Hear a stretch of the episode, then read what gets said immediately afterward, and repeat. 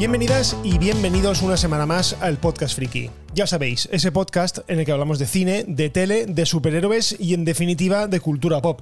Como siempre, yo soy Hugo Blanes y empezamos.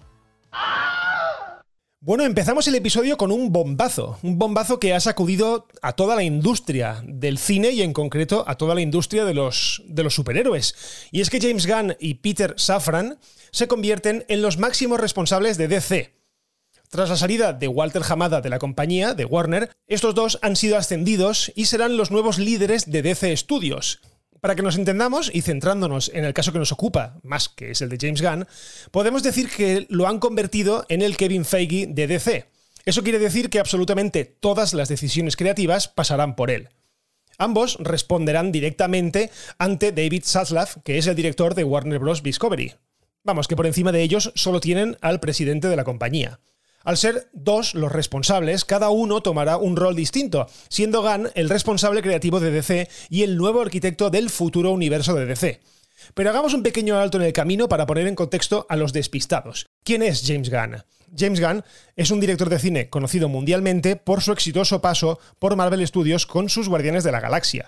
Este hombre consiguió que unos personajes a los que no conocía ni Perry Mason, es decir, no los conocía nadie fuera del mundo de los cómics, consiguió que fuesen todo un icono dentro de la cultura popular, que la película hiciese una burrada de dinero y que se convirtiesen en parte fundamental dentro del engranaje que supone el universo cinematográfico de Marvel. Posteriormente hizo Guardianes de la Galaxia Volumen 2, también otro éxito, y se convirtió en uno de los pesos pesados de Marvel Studios, llegando incluso a ser parte implicada en las exitosas Vengadores Infinity War y Vengadores Endgame. Tanto él como Taika Waititi, el otro director, digamos, franquicia de la compañía, tuvieron mucha capacidad de decisión en el desarrollo de la historia. Al fin y al cabo, eran dos películas corales y sus personajes estaban implicados en las mismas. El problema vino después. James Gunn fue despedido de manera fulminante de Marvel Studios y de Guardianes de la Galaxia Volumen 3, que ya estaba en desarrollo, por unos tweets de hace mil años en los que hacía bromas de bastante mal gusto que tenían que ver un poco con la pederastia. Esto provocó que, tras pedir perdón, DC, un DC en horas bajas, le recibiera con los brazos abiertos y le diera uno de sus proyectos más delicados, el reboot continuación del Escuadrón Suicida, aquella película de Will Smith que resultó ser un fracaso y que incluía al peor Joker que se ha hecho jamás, el de Jared Leto.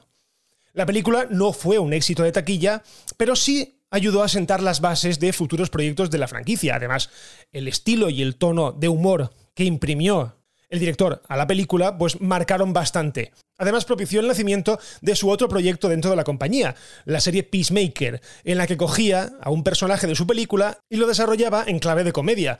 Vamos, lo que suele hacer siempre, que es eh, imprimir ese sello de gamberrismo y de mala leche dentro de una película.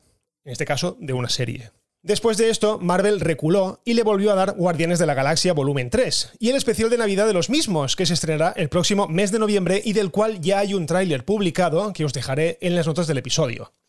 Pero fue demasiado tarde para Marvel, ya que a partir de entonces, y una vez se estrene la tercera parte de Guardianes de la Galaxia en mayo del próximo año, James Gunn pasará a trabajar exclusivamente para DC Studios. Llegados a este punto, y vista toda la historia, tenemos que mirar hacia el futuro. Un futuro en el que tenemos de vuelta oficialmente al Superman de Henry Cavill, tal y como él lo ha anunciado a través de su Instagram. También tenemos a un Black Adam pegando muy fuerte, a la roca pegando muy fuerte en taquilla, y con una película de evento en el horizonte como es The Flash, una película que puede propiciar cualquier tipo de golpe de timón, porque ya sabemos que el tema del multiverso es un tema que se presta para mucho.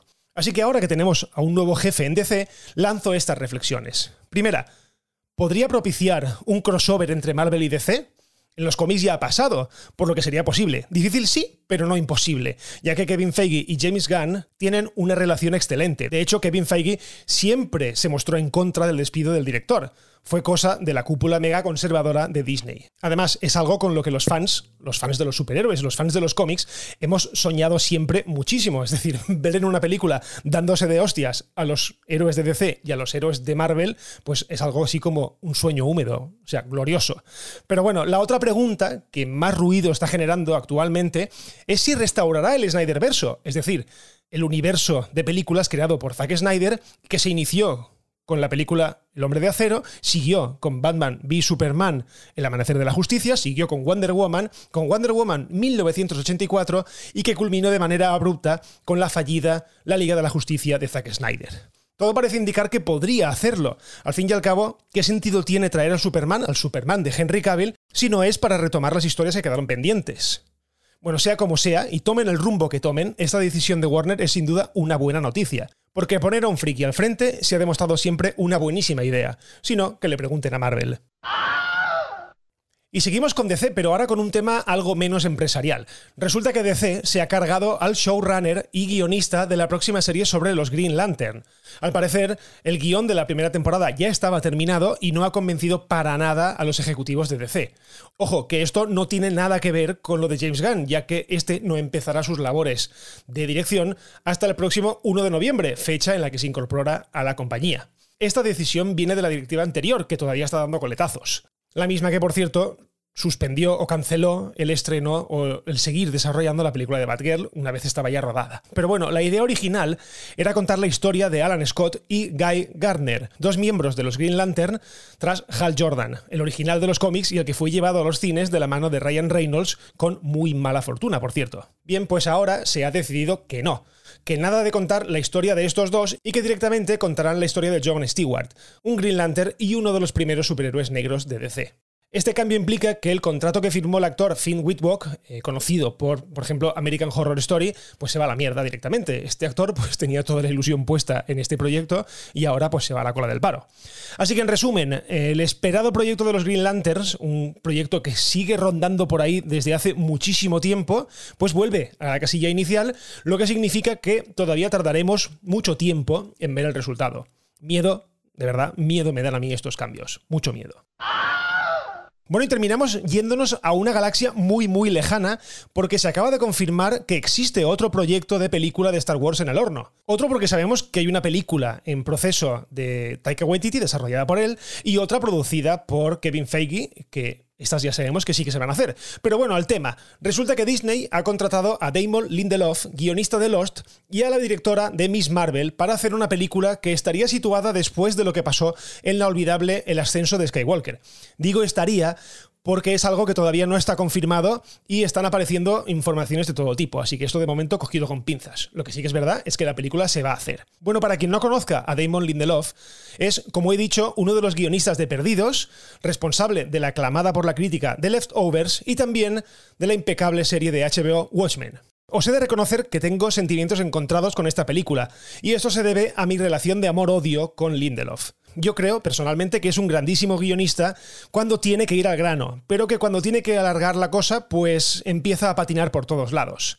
No hay más que recordar lo que pasó con Perdidos y su más que cuestionable final. En cambio, Watchmen, que era una historia cerrada desde el principio y que iba a tener solo una temporada, pues la cosa le salió redonda.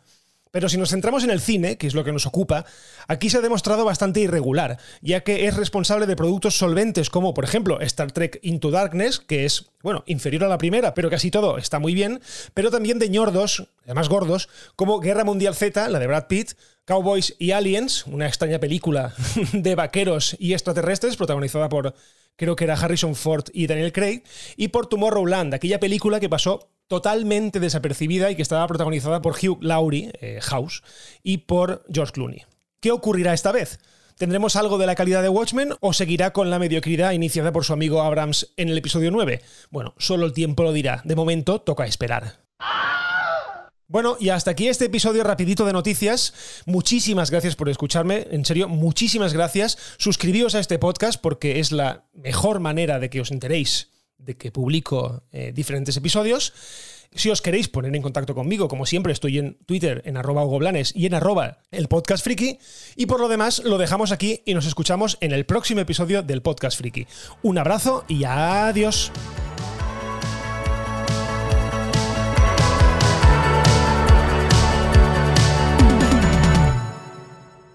Bye bye, hasta otro ratito, ¿eh?